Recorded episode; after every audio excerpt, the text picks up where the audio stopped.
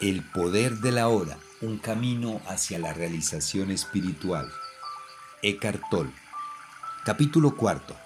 Estrategias de la mente para evitar el ahora. El propósito interno del viaje de su vida. Puedo ver la verdad de lo que está diciendo, pero aún creo que debemos tener un propósito en el camino de la vida. De otra forma simplemente vamos a la deriva. Y el propósito significa futuro, ¿no? ¿Cómo reconciliar esto con vivir en el presente? Cuando usted está de viaje es ciertamente útil saber a dónde va o al menos la dirección general en la que se mueve, pero no lo olvide. Lo único que es real en últimas en cuanto a su viaje es el paso que está dando en este momento.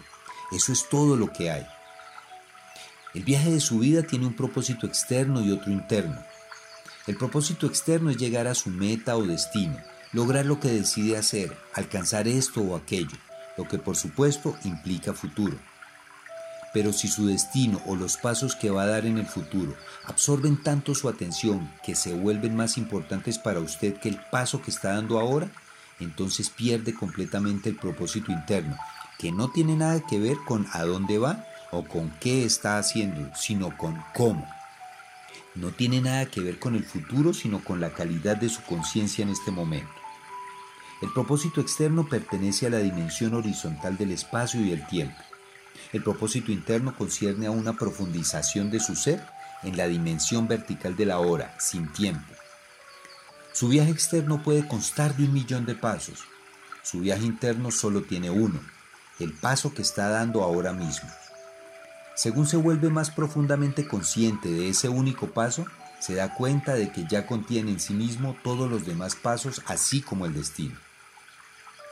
Este único paso se transforma entonces en una expresión de la perfección, un acto de gran belleza y calidad. Lo habrá llevado a usted al ser, y la luz del ser brillará a través de él. Este es a la vez el propósito y el logro de su viaje interno, el viaje hacia usted mismo. ¿Importa si logramos nuestro propósito externo, si triunfamos o fracasamos en el mundo? Le importará a usted mientras no haya logrado su propósito interno. Después de lograrlo, el propósito externo es solamente un juego que usted puede seguir jugando simplemente porque le divierte. Es posible también fracasar completamente en su propósito externo y al mismo tiempo triunfar totalmente en su propósito interno. O al contrario, lo que es de hecho más común, riqueza exterior y pobreza interior. O ganar el mundo y perder su alma, como dice Jesús. En últimas, por supuesto, todo propósito externo está condenado a fracasar tarde o temprano, simplemente porque está sujeto a la ley de la falta de permanencia de todas las cosas. Cuanto antes se dé cuenta de que su propósito externo no puede darle realización duradera, mejor. Cuando ha visto las limitaciones de su propósito externo, renuncia a la expectativa irreal de que debería serlo feliz y lo subordina a su propósito interno.